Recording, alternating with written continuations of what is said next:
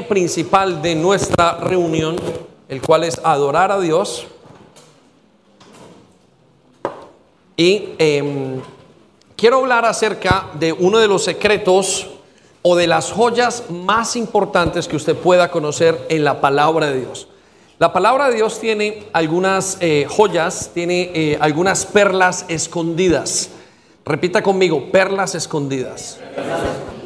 Y tiene algunas perlas y esas perlas que uno le llama como teólogo, como, eh, no como teólogo, vamos a decirlo, pero como conocedor de la palabra, uno va entendiendo que hay ciertas cosas que son claves y que hacen que el corazón y la gracia de Dios vengan sobre los creyentes.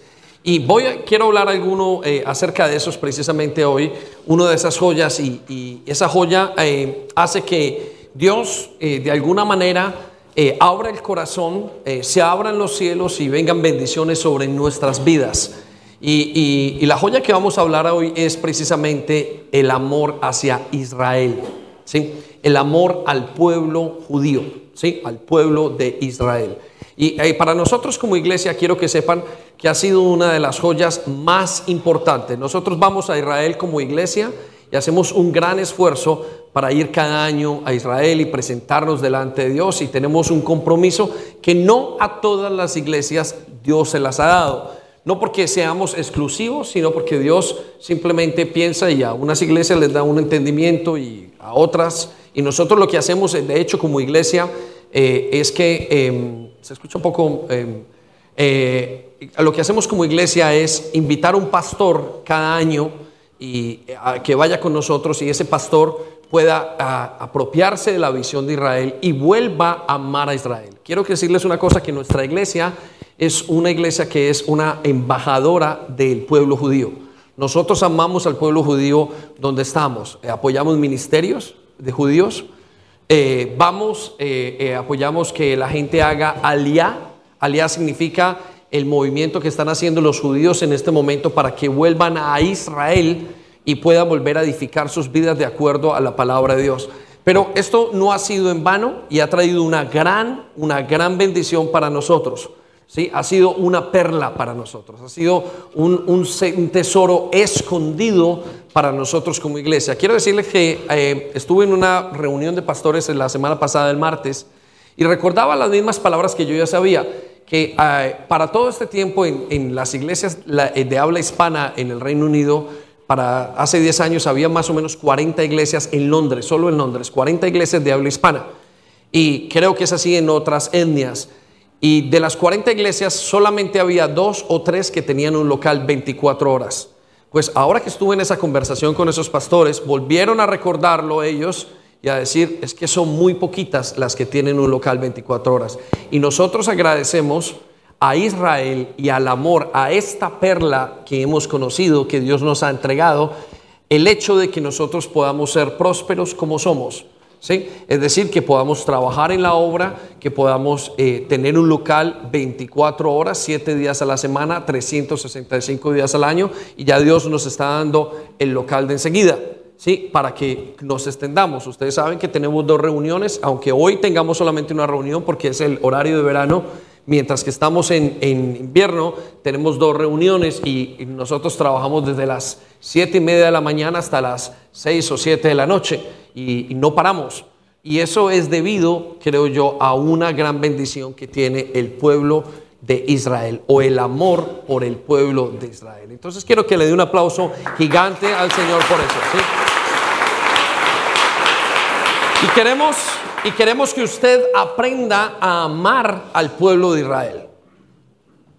Parte de nuestra visión es que cada persona que está en nuestra iglesia sepa y se añada a la visión. Quiero decirle que en este momento muchos son los países y quizás una de las naciones más eh, rechazadas de todo el mundo es Israel. ¿sí? Por eso hoy vamos a hablar de tres aspectos por los cuales Israel y el pueblo judío es importante para nosotros y para el mundo entero. Quiero darle tres aspectos importantes y, y, vamos a irlos desarrollando, pero quiero que usted tome nota. La idea es que cuando usted salga de acá, usted salga amando al pueblo judío y usted sea embajador del pueblo judío. Por mucho tiempo nos enseñaron, eh, eh, a nosotros nos enseñaron varias cosas, no sé si lo recuerda, y habían aspectos eh, como em, insultos y hablaban y nos enseñaban acerca de ser judíos errantes y exportarse y hablamos de, por ejemplo, cuando hablamos de judíos, casi la gente habla de una persona que ha traicionado. Y quiero decirles que eso está totalmente opuesto a la palabra de Dios. ¿Sí? Durante hace muchísimos años, o hace muchísimos años, se levantó algo que se llamó eh, la teoría del reemplazo. ¿sí? Em, y la teoría del reemplazo o la teología del reemplazo era que el pueblo, la iglesia, había reemplazado al pueblo de Israel. Y eso está muy lejos.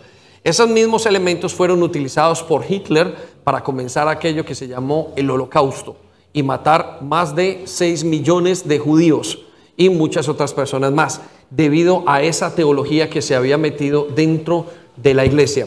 Y ahora se ha levantado, hace desde 70 años para acá, se ha levantado todo un movimiento totalmente diferente dentro de la iglesia evangélica para amar al pueblo de Israel.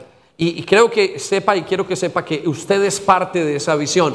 Pero no solamente quiero que sepa que usted es parte de la visión porque está en la iglesia, sino que es que quiero que sepa que cuando usted cambia su visión por Israel, por los judíos y por amar a los judíos, Dios va a bendecirlo a usted y a su familia y a toda la nación. Por eso, iglesia que ama al pueblo judío, entonces es una iglesia que trae bendición. Y usted lo va a descubrir y lo vamos a, hablar y lo vamos a abrir acerca y vamos a abrir la palabra de Dios. Entonces hoy vamos a ir por varios versículos.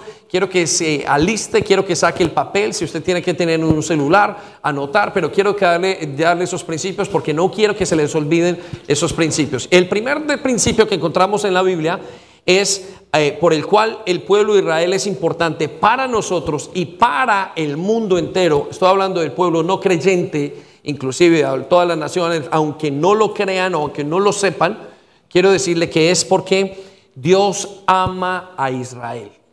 Israel es un pueblo, el pueblo judío es un pueblo que Dios ama. Está en el centro del corazón de Dios. Vamos a Isaías capítulo 41 versículo 8. Isaías capítulo 41, versículo 8 en adelante. En ningún lugar en la Biblia y en ningún lugar está escrito que Dios haya llamado a otro pueblo fuera de Israel, que ese pueblo es mío. Escuche, no dijo Colombia, yo te he escogido. No dijo, no dijo Ecuador, yo te he escogido. No dijo Estados Unidos, yo te escogí como mi pueblo. No dijo, Chile, yo te escogí como mi pueblo. No dijo, Venezuela, te he escogido como mi pueblo. El único lugar, el único país, la única nación por la cual, de la cual Dios habló, te he escogido como mi nación entre todas las naciones, es el pueblo de Israel. Y la nación que llamamos judía, pero que en realidad es israelita. Por eso vamos a utilizar esos dos términos. Escucha lo que dice aquí. Pero tú, Israel, siervo mío eres. Tú, Jacob, y a quien yo escogí. No hay ninguna nación sobre la tierra en que la Biblia nos diga que Dios la escogió.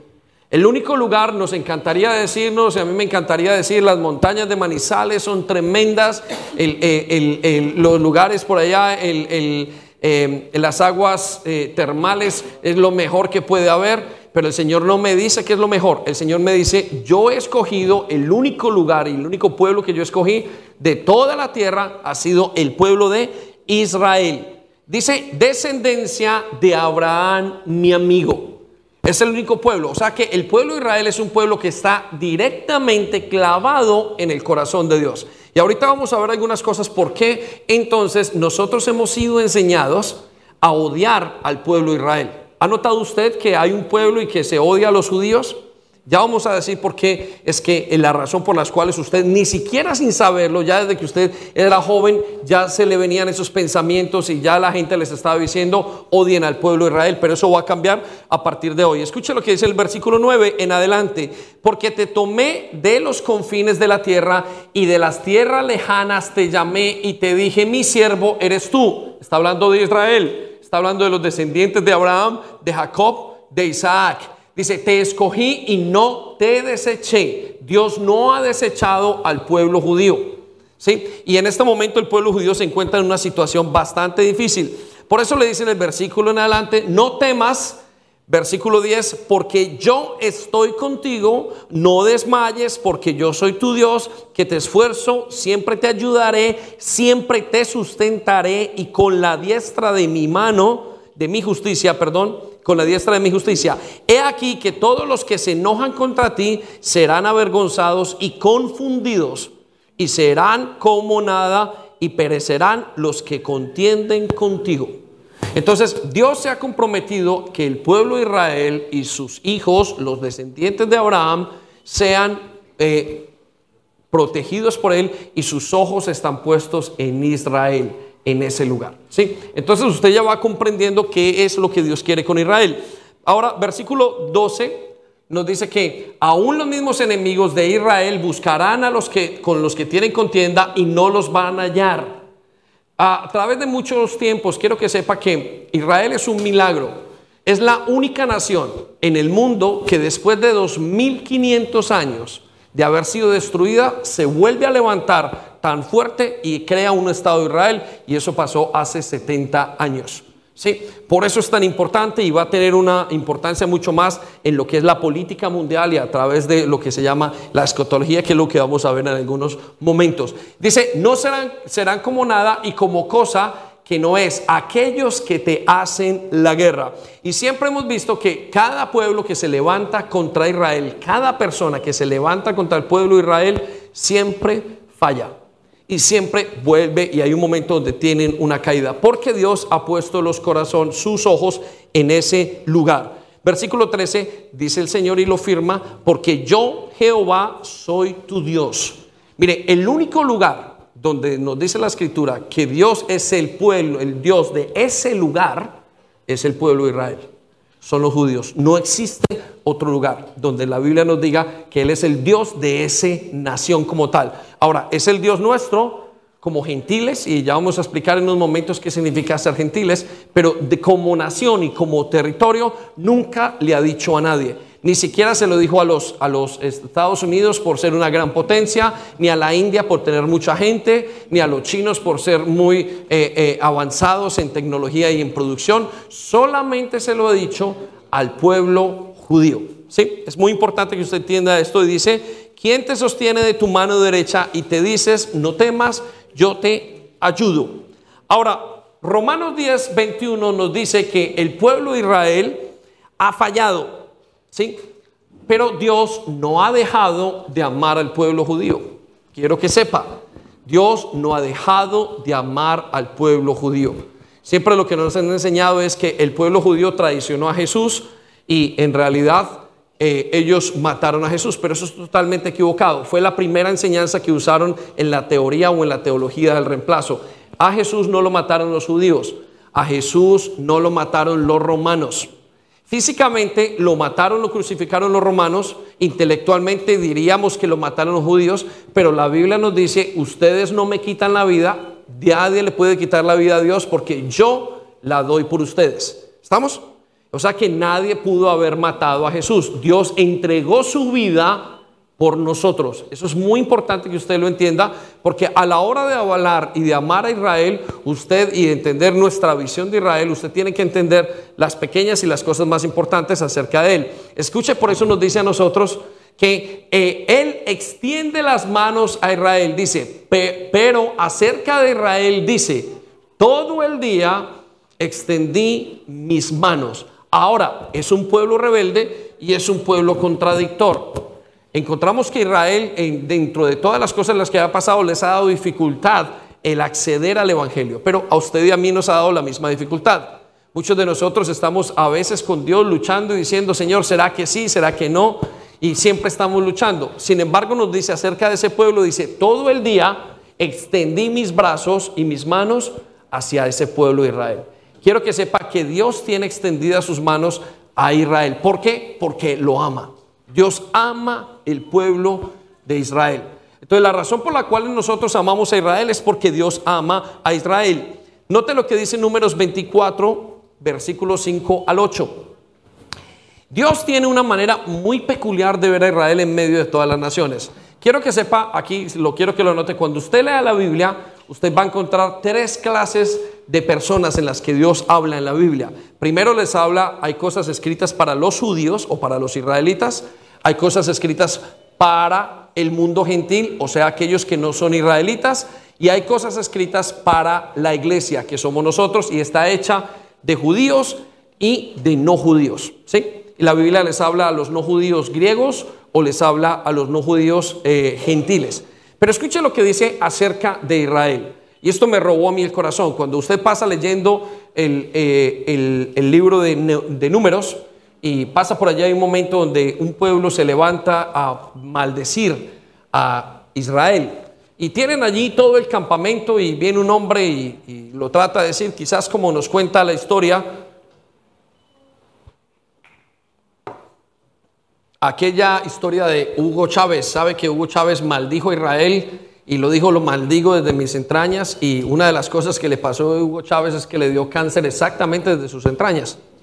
Sí, la gran mayoría lo sabemos. Y tiene que estar, yo, yo, no, yo pensé que era un mito, pero cuando estuve el otro día con los padres de Elizabeth me estuvo contando y me contaban cómo había sido eso para toda la nación y todos los pastores se comenzaron a, a, a arrepentir y a humillarse delante de Dios, Señor, perdónanos porque nuestros gobernantes están diciendo semejantes cosas. Y es porque no saben qué es lo que significa Israel, lo que significa el pueblo judío para Dios.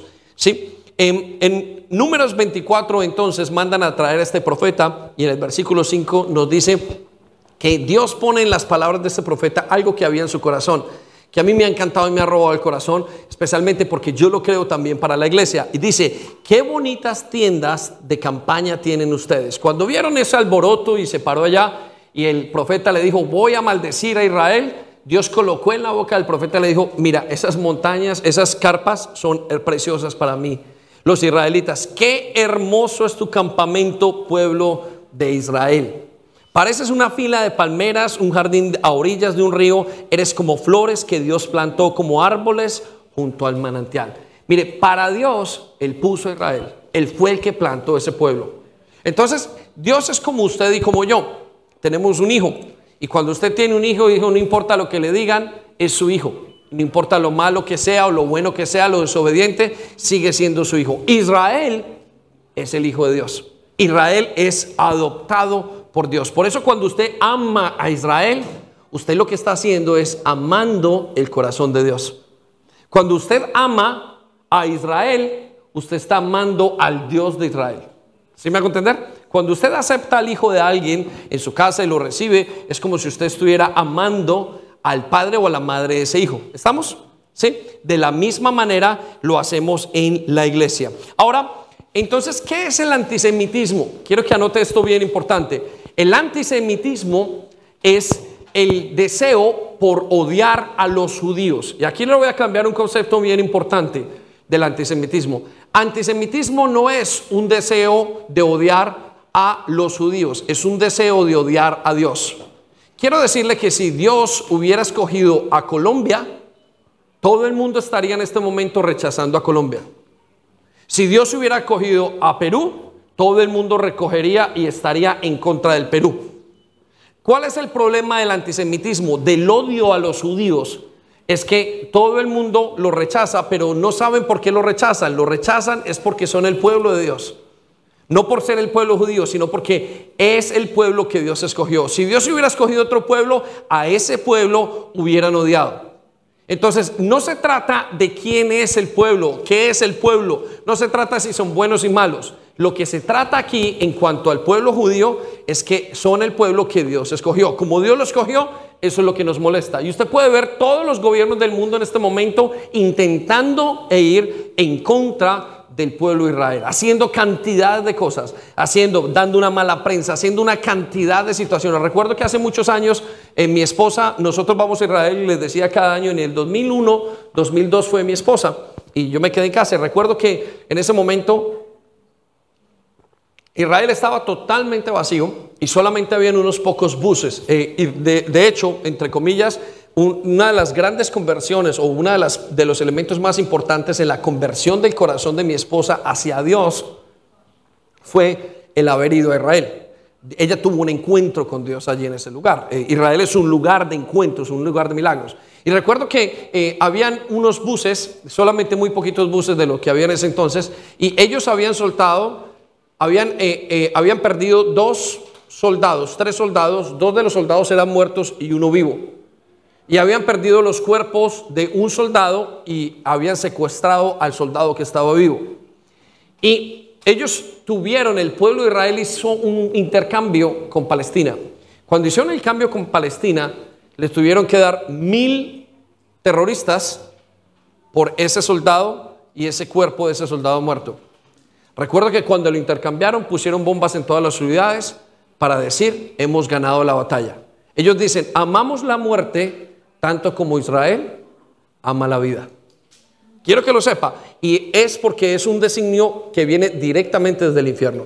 Por eso usted escucha, judío es negativo, pero para nosotros no. Para nosotros judío es un son de bendición y es un hijo de Dios. Había una historia hace muchos años de un hombre que tuvo un hijo y decidió adoptar a nueve hijos. Y en su casa cogió y hizo eh, unas habitaciones y la adaptó para que estuvieran los nueve hijos. Y los adaptó. Y en medio de esa situación, ese hijo propio se fue. Bueno, esos nueve hijos ahora se levantan y buscan a ese hijo que está perdido. Esos nueve hijos somos nosotros, el pueblo que no es judío, y estamos buscando ahora al pueblo que se le perdió a ese único hijo que Dios tiene, que es Israel. Amén. Denle un aplauso al Señor.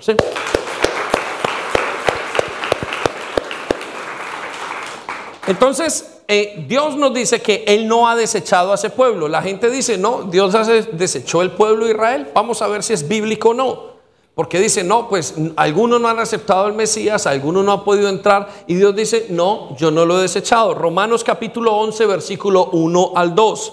Digo pues, y este es Pablo hablando, digo pues, ¿ha desechado Dios a su pueblo? En ninguna manera, dice Pablo. Dios no ha desechado al pueblo de Israel. ¿Sí? Entonces nos sigue diciendo, porque también yo soy israelita de la descendencia de Abraham, de la tribu de Benjamín, y no ha desechado Dios a su pueblo, a cual desde antes conoció. ¿Sí? Lo que nos enseña entonces el mundo es que Dios ha desechado al pueblo de Israel. Y quiero decirle que eso está muy lejos de ser una verdad bíblica. Dios sigue estando alrededor de ese pueblo y sigue haciendo y sigue esperándolos porque Él es el hijo primero adoptivo y luego seguimos los demás. Es, podríamos decir que es como un hermano mayor. ¿sí? Entonces Dios tiene una promesa que siempre va a cumplir y la tiene muy pendiente de cumplírsela al pueblo de Israel. Y quiero que sepa que esta promesa es la promesa que en la cual se sostiene toda la Biblia. Vamos a Génesis capítulo 12, versículo 2. Mire, la Biblia, si me regala su atención acá, la Biblia está centrada en una columna. La columna en la cual está centrada la Biblia y todo lo que leemos y todo lo que está pasando está centrada en estos dos versículos, versículos 2 y 3. Escuche lo que le promete Dios a Abraham. Le dice, voy a hacer de ti una nación grande. Dios le prometió a Abraham y le dijo, Abraham, porque tú me has creído, porque tú has confiado en lo que yo te he dicho, debido a ti y a lo que tú has puesto mi confianza, todos tus hijos van a ser una nación, o tus hijos van a ser una nación grande. Voy a ser una nación muy especial a través de ti. Si usted se pregunta, ¿por qué Dios escogió a Israel?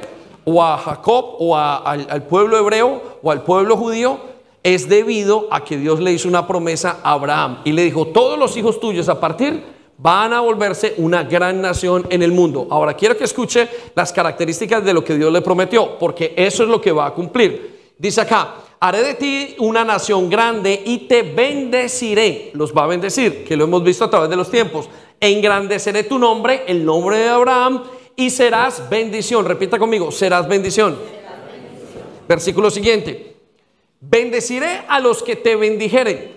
Aquí viene una parte importante. Si usted quiera llevarse algo hoy, anote esto. Dios va a bendecir al que bendiga al pueblo de Israel. Él dice, voy a hacer y voy a honrar a aquellos que bendigan a mis hijos. Si alguien bendice a mis hijos, yo estoy muy contento. Si alguien bendice a sus hijos, ¿no estaría usted contento?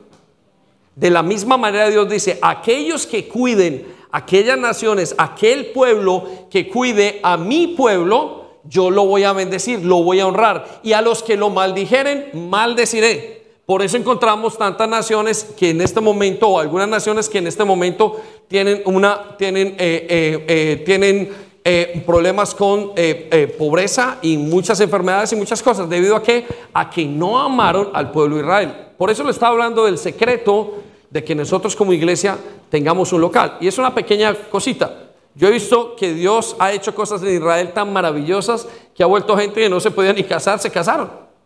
¿Y qué pasó? Dios amaron al pueblo de Israel y Dios les dijo, te voy a bendecir, pídeme lo que quieras.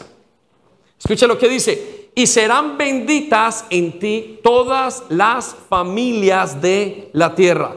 Repita conmigo, serán benditas todas las familias de la tierra. Nosotros aprendimos esto hace muchos años entrando y decimos, cada año queremos que uno de nuestra familia suba a honrar a Dios porque va a tener bendición. Entonces, la primera razón por la cual Dios ama al pueblo de Israel, eh, perdón, por la cual el pueblo de Israel eh, debemos amar al pueblo judío es porque Dios lo ama. Si Dios lo ama, ame lo que Dios ama. Mire, aprenda a amar lo que Dios ama. Busque la palabra de Dios. Si quiere que le vaya bien en la vida y Dios lo bendiga, ame lo que Dios ama. Usted amando lo que Dios ama, Dios va a hacer con usted la provisión que tiene que hacer en ese lugar. Amén. Bueno, la segunda razón que les vamos a dar esta tarde, que me gustaría que usted tuviera en cuenta, es el pueblo de Israel, por la cual debemos amar al pueblo de Israel, es porque el pueblo judío o el pueblo de Israel es importante para nosotros y para el mundo porque es una pieza clave en la escatología. O sea, es una pieza clave en el, final de los tiempos. Es muy importante. Mire, quiero decirle esto. El pueblo de Israel se llama el reloj de Dios. Repita conmigo, el reloj de Dios. Repítalo más fuerte, el reloj de Dios. La restauración del pueblo de Israel va a ser una de las cosas más importantes en la historia de la humanidad. Va a ser una de las situaciones más importantes que vamos a ver y que nosotros como creyentes podemos esperar. Y eso es lo que estamos viendo en estos momentos. Em, les decía, no hay ninguna nación que después de 2500 años se haya levantado y haya vuelto a nacer como lo, lo, está haciendo el pueblo de Israel que pasó hace 70 años. Cuando usted ve la profecía bíblica de lo que va a pasar en los tiempos finales, y estamos, quiero decirles que estamos en las puertas de los tiempos finales, nos indica la profecía y todo lo que entendemos en la escatología, que es el estudio de lo que va a pasar, nos podemos entender que lo que va a pasar está directamente relacionado con Israel. A lo mejor usted vea las noticias y usted dice, uy, la economía en Estados Unidos está bajando. Esto está como difícil, todo esto se va a acabar. Usted ve a China, no. Para Dios, cuando Dios está viendo, está viendo el mapa de Israel. Todo lo que pasa en Israel va a pasar en el resto del mundo. Les quiero contar que hace muchos años, eh, eh, subiendo hace algunos años más bien, eh, estábamos con una guía judía y recuerdo que estábamos en los altos del Golán, el sitio que está lindando con Siria. Y ahí estaba en ese momento incursionando lo que se llama el Estado Islámico y estaba en, las primeros, en los primeros frutos del Estado Islámico en ese lugar. Y recuerdo que esa mujer nos decía, quiero que sepan y les voy a contar algo, que esto va a pasar en Europa dentro de unos de algunos años. No se preocupe, porque lo que pasa aquí siempre pasa en Europa. ¿Estamos? Yo me quedé sorprendido. Dos años después teníamos Estado Islámico poniendo bombas en todas partes aquí en este lugar. ¿Sí? ¿Qué era lo que estaba pasando? Que el reloj de Dios es Israel.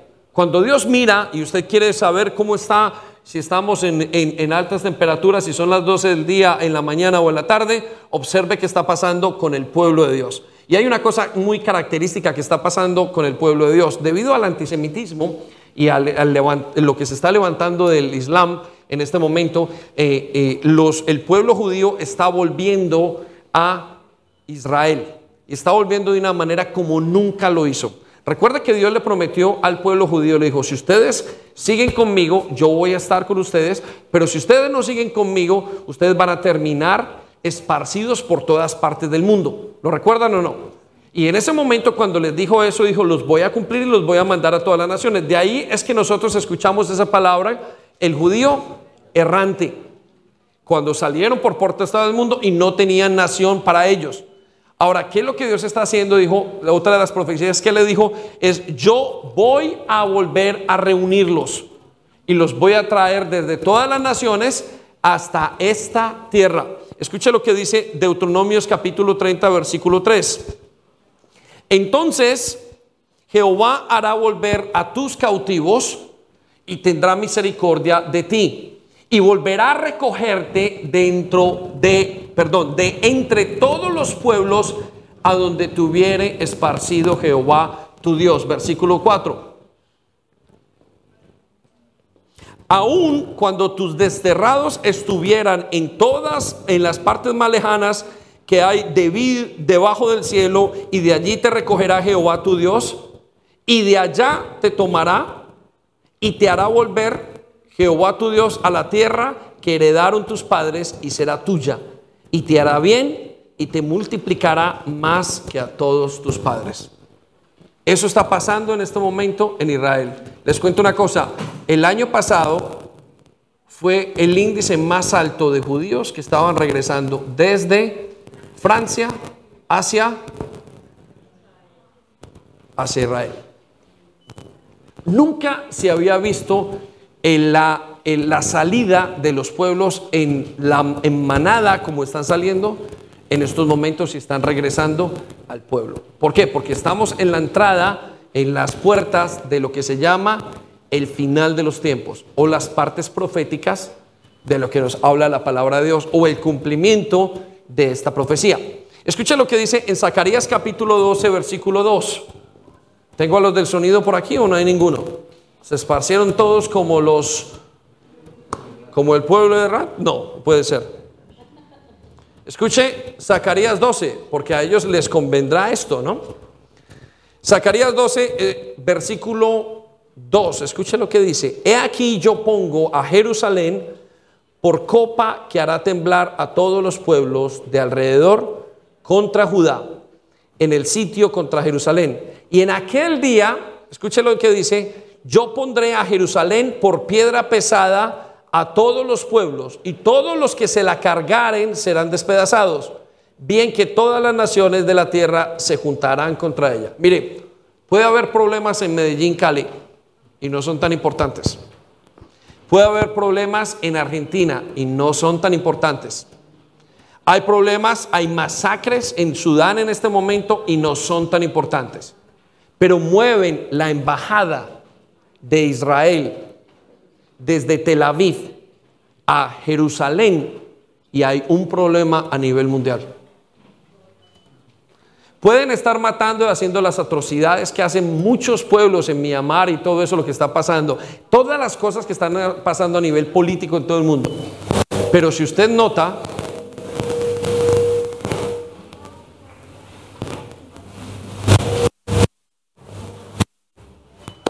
está?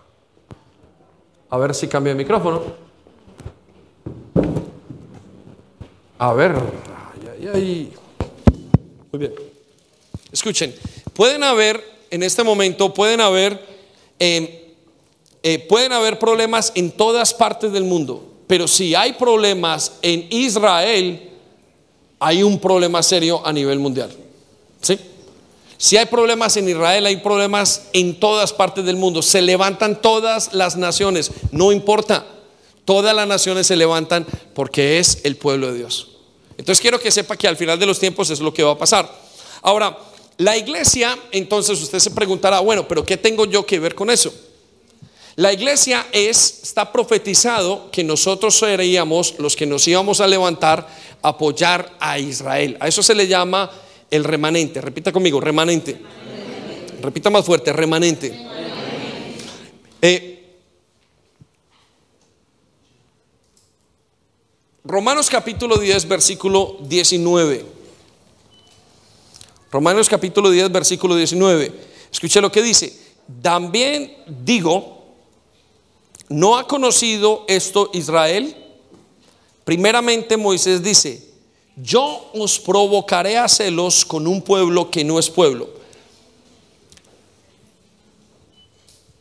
Con un pueblo insensato os provocaré a ira. Entonces, parte de esta restauración de lo que va a pasar, ellos fueron enviados a todas partes del mundo y Dios dice, al final de los tiempos, yo los voy a traer a mi pueblo y voy a hacer que vivan otra vez dentro de Israel.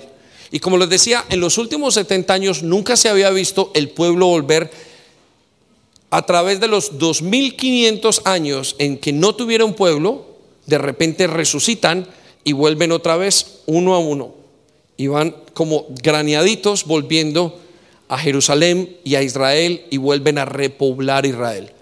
Esto obedece a una de las profecías que nos dice en la Biblia acerca de los huesos secos, que dice que eh, uno de los profetas vio unos huesos y dijo, el Señor le dijo, mira profeta, dime una cosa, ¿qué están pasando con estos huesos? ¿Y qué ves? Y él comenzó a ver los que esos huesos tenían, esos huesos tenían carne, tenían músculo, tenían piel, y él dice, esta es la nación de Israel. Ahora, lo interesante de esto es que quien es el remanente o el grupo que va a ayudar a volver a ese pueblo somos nosotros como iglesia. Por eso es tan importante nuestra labor en Israel. Cuando vamos, dice que nosotros hacemos que ellos se levanten en celos. ¿Qué significan en celos? Cuando vamos allá y ellos ven el amor que tenemos por el Dios de Israel, ellos no lo entienden. Ellos dirán, ¿por qué aman a Israel? Y yo he estado con muchos judíos allí hablando y me preguntan, ¿por qué vienen a este lugar? ¿Por qué no Colombia? Y de hecho Colombia tiene mejores montañas, tiene dos mares. Colombia tiene cosas tan maravillosas y sus países y los otros países tienen cosas tan maravillosas. Pero ¿saben por qué es? Y, usted va a Israel, Israel es lo que llamamos un peladero, es un pedregal. Sin embargo, cuando cada uno de nosotros va a Israel, usted siente que es su casa. Es extraño cómo puede una persona que nunca ha salido del país sienta que Río Sucio es como es Israel se parece a Río Sucio, que Israel se parece a Babahoyo, que Israel se parece al pueblo donde usted haya venido, que Israel se parece a Huachica, que Israel se parece a Caracas. ¿Qué tiene que ver si ni siquiera el, ni siquiera el paisaje es como es nada parecido? Tiene que ver con el pueblo y con el corazón de Dios en ese lugar. Entonces Dios dice, después de que pase el tiempo, yo voy a restaurar a mi pueblo y lo voy a traer a vivir nuevamente a ese lugar. Y dice, ¿cómo lo va a hacer? A través de un pueblo, escuche lo que dice, que esto es muy interesante para usted y para mí, yo los voy, a provocar a celos con un pueblo que no es pueblo. Y con un pueblo insensato os provocaré a ira. ¿Qué significa insensato? Un pueblo que no conocía a Dios. Escuche, quiero decirle esto, esto es muy importante usted y yo no teníamos nada que ver con el pueblo de Israel. Si usted se acercara en este momento a Dios, Dios no lo aceptaría. Porque usted diga, no, es que yo vengo de Ecuador, yo vengo de tal, de Venezuela, yo tengo pasaporte británico, Dios me acepta. Si él dijo, no lo aceptaría. Solamente iba a aceptar al pueblo de Israel. Sin embargo, él en su misericordia dijo, voy a traer un pueblo de gente que no me conoce y voy a traerlos y voy a hacer que se enamoren de mí. Y cuando el otro pueblo vea que están enamorados de mí, ellos van a querer seguirme. Y eso es parte de lo que estábamos haciendo. El año pasado me mandaron un video de unos coreanos o japoneses cantando y alabando al Señor en Israel. Eso no lo habíamos visto. Yo he ido a Israel creo que unas 18, 19 veces. Y en todo ese tiempo que he ido a Israel nunca había visto un grupo de japoneses y ahora estaban en las calles. Pero cuando fuimos la última vez vimos a un grupo de indianos adorando al Señor de Israel. Y él dice, de toda lengua y de toda nación vendrán pueblos aquí a adorarme. Esa profecía se está cumpliendo en este momento y, nosotros somos partícipes de esa profecía. Por eso nos dice el versículo siguiente, versículo 20, escuche lo que dice. Y e Isaías dice resueltamente, fui hallado de los que no me buscaban, o sea, nosotros, usted no andaba buscando a Dios. Dice, y me manifestaré a los que no preguntaban por mí. Eso somos nosotros. El pueblo que no es judío, Dios se le ha manifestado. Y esa es la historia suya y la mía en cuanto a la nación de Israel. Por eso nos dice en Romanos 11, versículo 4, dice, la divina respuesta, dice el Señor, me he reservado a siete mil hombres que no han doblado la rodilla delante de Baal. Vamos al siguiente versículo, hablando de Israel. Dice, así también, aún en este tiempo, ha quedado un remanente escogido por gracia.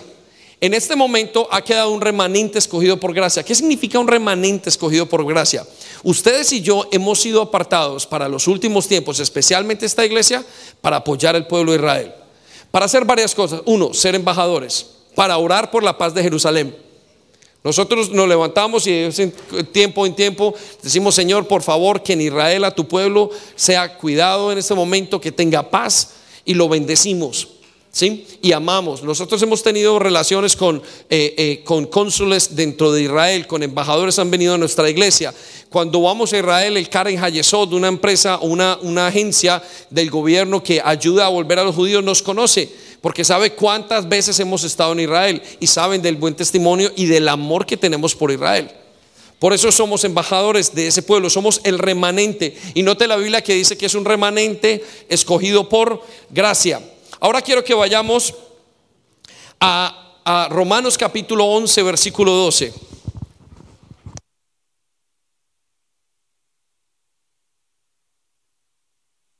Escuche lo que dice. Así que el tropiezo, así que si el tropiezo y el fracaso de los judíos han servido para enriquecer al mundo, a los que no son judíos, dice la Biblia, ya podemos imaginarnos lo que será su plena restauración. Mire, el día que vuelvan el pueblo hebreo, el pueblo, los descendientes de Abraham al Señor, la restauración va a ser inmensa. Nosotros vamos a ver cosas que no habíamos visto antes como iglesia. Por eso ustedes y yo estamos como pavimentando el camino para el Señor a través de lo que estamos haciendo en Israel. Entonces, estamos hablando, primero, amamos a Dios o el pueblo de Israel es importante porque Dios ama a Israel. Segundo, el pueblo de eh, Israel, o el pueblo judío es importante porque son una clave en los últimos tiempos y en los momentos proféticos. Ahora, vamos un momento a Isaías capítulo 66, versículo 10. Y escucha esta bendición que tiene para aquellos que aman Israel y que ayudan a restaurar el pueblo de Israel aquellos que oran. Y con eso estoy hablando de volver y cambiar la mentalidad. Hay gente, usted va a encontrar gente en su trabajo diciendo, judíos son traidores. No, bendígalos, enseñe lo que dice Dios de Israel. No, es que el pueblo, no, cambia el antisemitismo. Enséñale a sus hijos a amar, a observar, a mirar qué es lo que va a pasar con ese pueblo para que vean lo que Dios va a hacer en sus vidas. Ahora, mire la bendición que trae después de amar al pueblo de Israel. Dice, alegraos con Jerusalén y gozaos con ella, todos los que la amáis, llenaos de gozo, todos los que os enlutáis por ella. O sea, aquellos que estamos, que nos, eh, nos es, aquellos que cuidamos al pueblo de Israel. Creo que estoy leyendo en otra versión, Cami.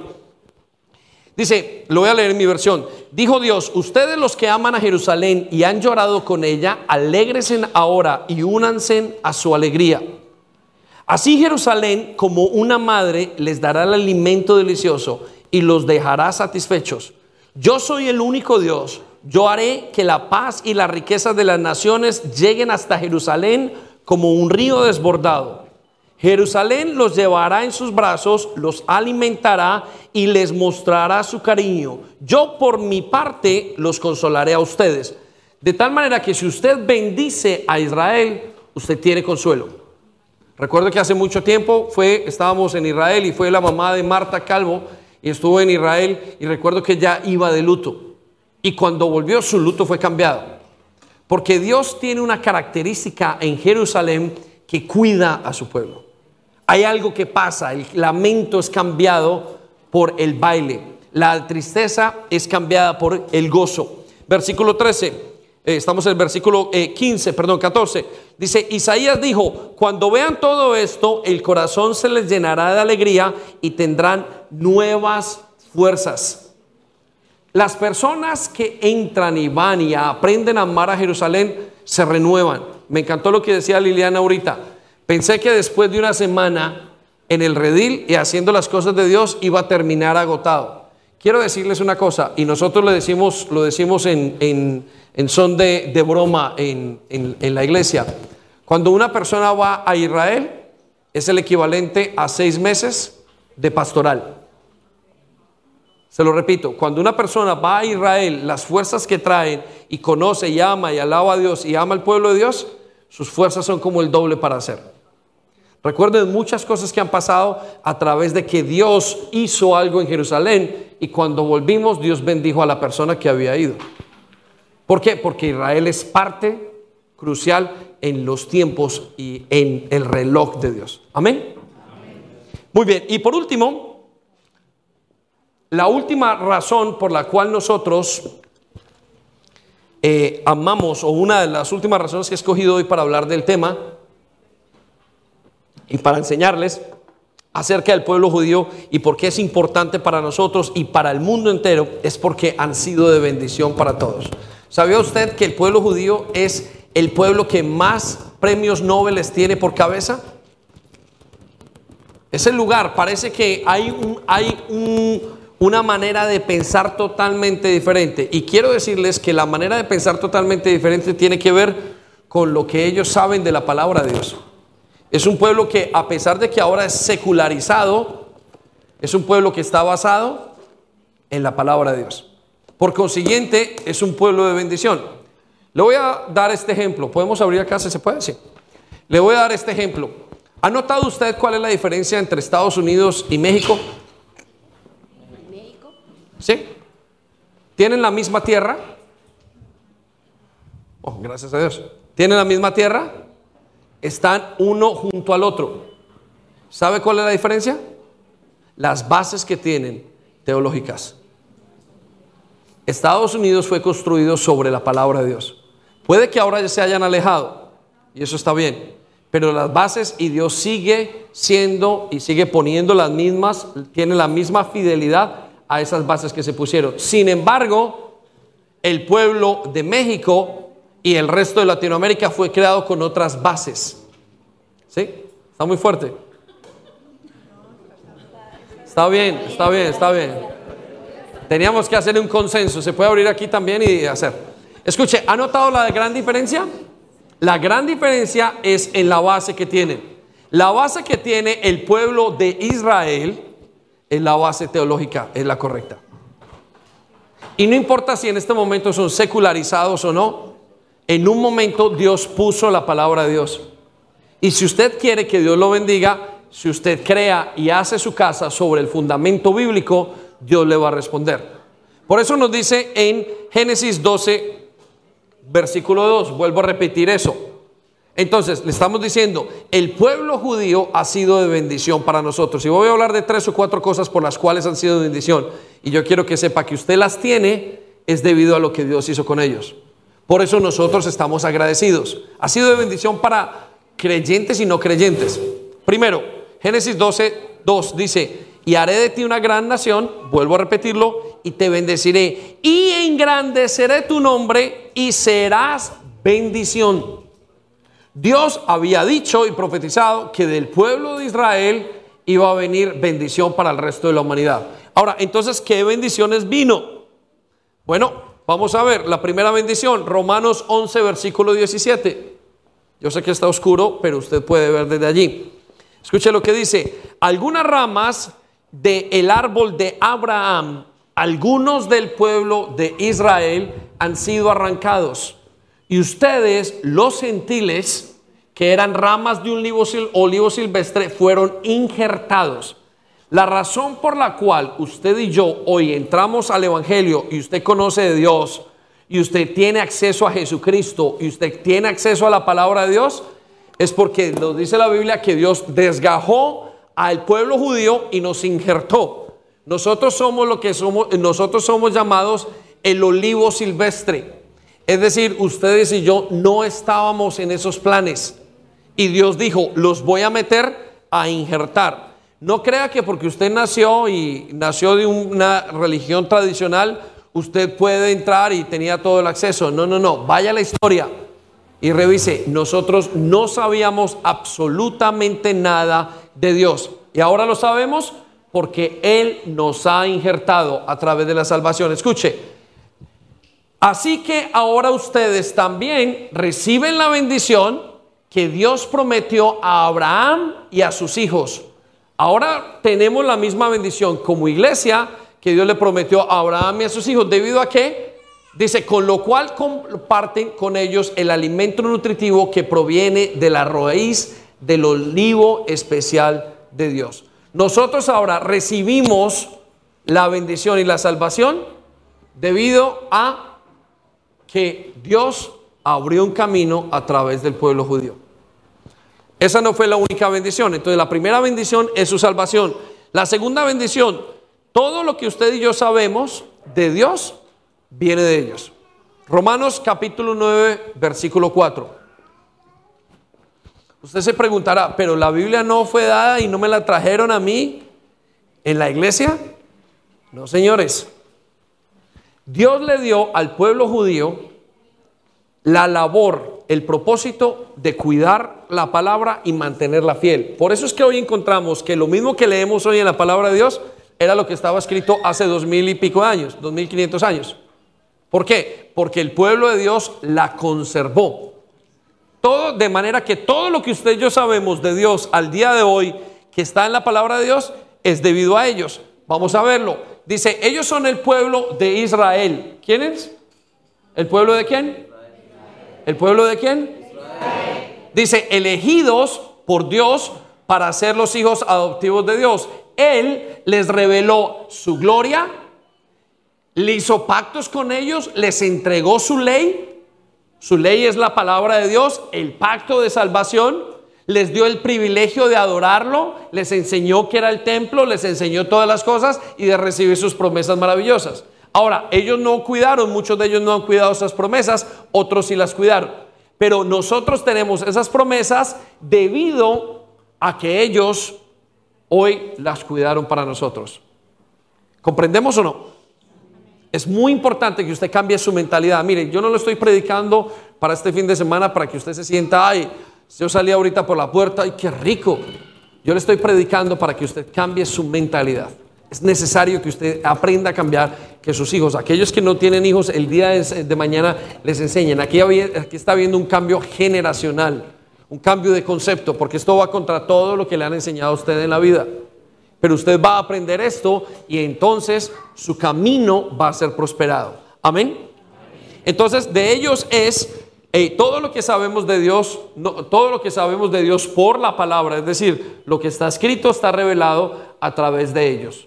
Imagínense.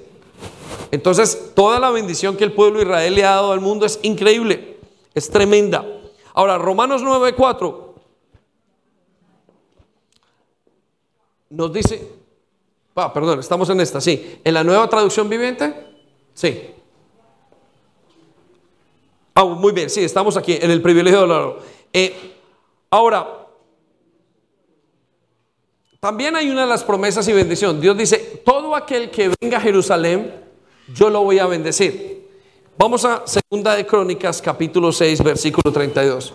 Y eso es una de las cosas más impresionantes acerca de la gracia de Dios. Él dice, que todo aquel que venga a Israel y que ame y que adore en ese pueblo a Dios de Israel, va a recibir una bendición. Escuche lo que dice. Y también el extranjero que no fuera de tu pueblo Israel, que hubiera venido de lejanas tierras a causa de tu gran nombre y de tu mano poderosa y de tu brazo extendido, si viniere y orare hacia esta casa, versículo 33, tú oirás desde los cielos, desde el lugar de tu morada. A mí esto me fascina de parte de Dios. Que Dios haya abierto en su casa dijo, mire, y cualquiera que venga acá y ore, yo voy a contestar sus oraciones. Es una forma de bendecir al creyente y al no creyente. Yo conozco gente que fue y que no eran creyentes y dijeron, allá estuve y le pedí al Señor y Dios habló. Y no estamos hablando de una cosa de idolatría, estamos hablando de cómo Dios mantiene una promesa tan especial para el mundo entero. Pero la promesa no se la dio a Colombia, la promesa no se la dio a Londres, la promesa no se la dio a Roma, la promesa no se la dio a España, la promesa se la dio a Israel. mis ojos estarán entonces puestos en este lugar. Escuche lo que dice. Y harás conforme a todas las cosas por las cuales hubiere clamado a ti el extranjero, para que todos los pueblos de la tierra reconozcan o conozcan tu nombre y te teman, así como tu pueblo Israel, y sepan que tu nombre es invocado sobre esta casa que yo he edificado. Mire, el Señor tiene, desde Israel han salido grandísimas promesas para el resto de la humanidad. Y el resto de la humanidad no las valora. Ahora, no estamos hablando de que el pueblo judío sea superior al pueblo gentil, para nada, bajo ningún concepto, pero estamos hablando de que Dios tiene un plan con ellos y el pueblo gentil le apoya. Ahora, por último, tenemos la más grande bendición que puede haber venido de cualquier nación y es el Mesías. ¿Quién es el Mesías? Jesucristo, el esperado, la promesa de Dios. Y la Biblia nos dice que el, Mesías no vino de otra parte, vino directamente desde Israel. ¿Sabía usted que Jesús nunca salió de Israel? No le interesó ni salir. Dijo, a los míos vengo y a ellos les voy a dar la salvación. Escuche lo que dice en eh, Romanos capítulo 9, versículo 5. Abraham, Isaac y Jacob son los antepasados de los israelitas. ¿Quiénes son? No dice Simón Bolívar, no dice Francisco de Paula Santander, no dice George Washington, no dice el mío Cid, no dice nada, dice Abraham, Isaac y Jacob. Usted puede entender una cosa, y aquí quiero que usted tome esto. Si Dios le promete algo, quiere decir que lo va a cumplir. Porque esta promesa que le hizo a Abraham, el padre de la fe, fue una promesa de 3.500 años atrás. Y al día de hoy usted puede ver esa promesa cumpliéndose como un reloj suizo, mejor que un reloj suizo, exacto en los tiempos exactos. Debido a que lo que Dios cumple, lo promete. Le hago una pregunta. ¿Conoce usted a alguien que Dios, alguien que prometa una cosa y sea capaz de cumplirla a través de tantos tiempos? Estoy seguro que usted no conoce a nadie. No conocemos a nadie. Porque eso solamente lo puede hacer nuestro Dios, el Dios de la Biblia. Escuche lo que dice entonces son los antepasados de los israelitas. Y Cristo, o sea, el Mesías, la palabra Cristo quiere decir el Mesías. Cristo es en griego, Mesías es en hebreo. Y el Mesías quiere decir el enviado en español. La promesa de Dios sobre las personas dice, el Cristo y Cristo mismo era israelita en cuanto a su naturaleza humana. Y Él es Dios el que reina sobre todas las cosas y Él es digno de eterna alabanza. Amén. Denle un aplauso a Dios, por favor.